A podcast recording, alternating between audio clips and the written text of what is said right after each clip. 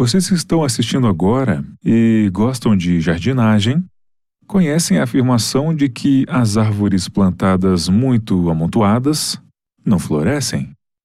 O problema é que quando você tem árvores plantadas muito próximas, a luz do sol não atinge algumas folhas. E há também o fato de que as árvores vão competir pela limitada nutrição do solo a falta de mais circulação de ar, porque os galhos e folhas impedem a circulação, o que pode significar que haverá bolor e todos os tipos de problemas e presentes em todas as árvores. Existem desafios botânicos para esses plantios de árvores. Agora, a pessoa que escreveu isso não era um jardineiro. Talvez ela fosse, mas não é um livro de jardinagem. Isso é algo que Ellen White escreveu ela falou não tanto sobre o perigo em si de tantas árvores, mas sobre os adventistas do sétimo dia, eles serem plantados muito próximos entre si, com as igrejas adventistas tão focadas para dentro, elas estão apenas sendo plantadas, pairando e permanecendo juntas. Deixe-me ler para você o que ela diz. Eles são transportados pelo jardineiro para que tenham espaço para crescer e não se tornem anões e doentios, a mesma regra funcionaria bem para nossas igrejas. Muitos estão morrendo espiritualmente. Muitos dos membros de nossas grandes igrejas não estão fazendo nada. Eles estão se tornando doentios e ineficientes. Eles poderiam realizar um bom trabalho se, em vez de se aglomerarem, se espalhassem por lugares onde não entrou ainda a verdade. Transplantados, eles teriam espaço para crescer fortes e vigorosos. Este foi um tema-chave no ministério de Ellen White. Ela se opunha a ter instituições, a casas publicadoras, fábricas de alimentos, igrejas, o que fosse, plantadas tão juntas e que não se conectassem à comunidade. Assim, ela menciona muito o ministério de Cristo que andava se misturando, saindo do berçário, para ser uma bênção para a comunidade. E quando olhamos para a igreja adventista, suas origens, ela começou como uma igreja, como um movimento de plantio. É claro que eles não tiveram muita escolha, porque eles não possuíam igrejas, então tiveram que iniciá-las. E esse era o fato, o papel-chave do ministro adventista na época. Hoje, quando ouvimos às vezes críticas sobre o plantio de igrejas, muitas vezes esquecemos que toda a igreja adventista do sétimo dia, mesmo aquela em que eles congregam, teve que ser iniciada em algum momento. Vamos conhecer alguns dos primeiros adventistas do sétimo dia, plantadores de igreja. Vamos conhecer alguns dos pioneiros de uma equipe de plantação de igrejas. Aqui você verá uma foto, marido e mulher. Uma equipe de plantadores o ancião Albert e a senhora Ellen Lane. Na década de 1870, eles realizaram reuniões em tendas e começaram igrejas em vários estados da América do Norte, incluindo Ohio, New Hampshire e Virgínia. Na verdade, eles se juntaram ao pastor John Cullis e sua esposa Julia, e juntos começaram a primeira congregação adventista do sétimo dia, no estado da Virgínia. A senhora Lane era uma oradora muito popular.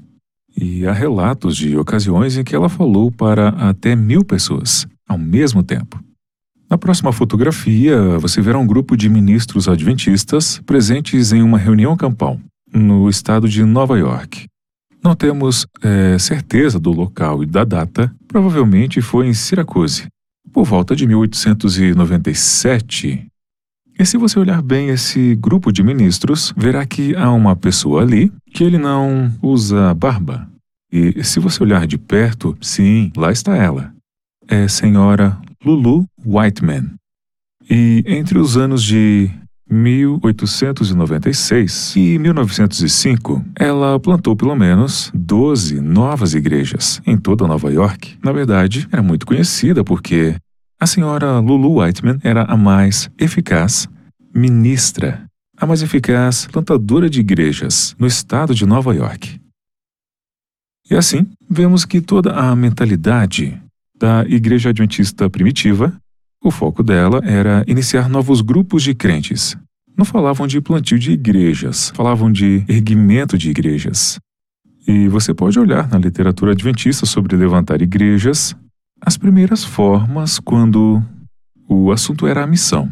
Era algo grande e valioso. Na verdade, a, a maneira como eles conduziam seus negócios é algo a nos questionar. É assim que eles ministram a igreja. James White, um dos cofundadores da Igreja Adventista, foi um elemento muito influente na implantação de igrejas. Ah, Deixe-me ler esta citação dele. Em 1875, ele escreveu: E ao refletirmos sobre a grande obra feita pelo nosso povo, vemos dois ramos de trabalho a serem realizados. São, primeiro, pregar a palavra em novos campos e levantar novas igrejas. Em segundo lugar, construir igrejas pequenas. Os homens que não obtêm sucesso em nenhum desses dois ramos de trabalho não trazem nenhum benefício real para a causa. Palavras bastante fortes. E claro, sua esposa, Ellen White, outra cofundadora e profeta da Igreja Adventista, como vimos, era uma forte defensora do plantio de igrejas. Ela não inventou a ideia, é claro. Ah, isso é algo que vemos nos tempos bíblicos no livro de Atos, que é basicamente um manual, um registro de plantações de igrejas. E vemos que o movimento adventista foi fortemente baseado no plantio de igrejas. Ela não o inventou, mas ela deu seu apoio e o promoveu veementemente. Deixe-me ler algumas citações dela. Em 1902, ela escreveu: Todos os lugares devem ser visitados. Igreja a igreja deve ser levantada. Os que defendem a verdade devem ser organizados em igrejas. E então, os ministros devem passar para outros setores de trabalho importantes falou quando as igrejas são estabelecidas, deve ser-lhes explicado que é dentre seu rol de membros que os homens devem ser levados para levar a verdade a outros e levantar novas igrejas. E vemos aqui um princípio importante do plantio de igrejas, que não se trata apenas de plantar um grupo isolado de crentes, que, que este novo grupo de crentes, por sua vez, fará novo transplante e, e iniciará um novo grupo de crentes. Portanto, vemos a plantação de igrejas como um movimento de multiplicação, que nunca fica estagnado. O grupo de crentes nunca se contenta em permanecer apenas num grupo de crentes. Ela fala muito mais sobre o plantio de igrejas em cada cidade. Onde a verdade é proclamada, igrejas devem ser erguidas. Em algumas cidades grandes deve haver igrejas em várias partes da cidade. Portanto, este foi e o embrião que hoje chamamos de missão urbana. Essa é a nossa missão: estarmos focados nas cidades e inaugurar novos grupos de crentes, não necessariamente novos edifícios. A, a missão urbana é muito cara e não podemos esperar que cada grupo de adoração tenha seu próprio prédio. Quando estamos falando sobre plantio de igrejas, nós estamos falando sobre plantio de edifícios. Podem existir grupos se reunindo em casas e em variados locais. A chave é que eles estão sendo plantados e estão se multiplicando. Ellen White fala: novas igrejas devem ser estabelecidas, novas congregações devem ser organizadas, e neste momento deve haver representantes da verdade presentes em toda a cidade e nas partes mais remotas da terra. E, finalmente, ela falou sobre todo aquele que crê tem Deus colocado o encargo de levantar igrejas. Essa é uma declaração muito forte. Sobre os ombros dos que creem, este fardo tem sido colocado.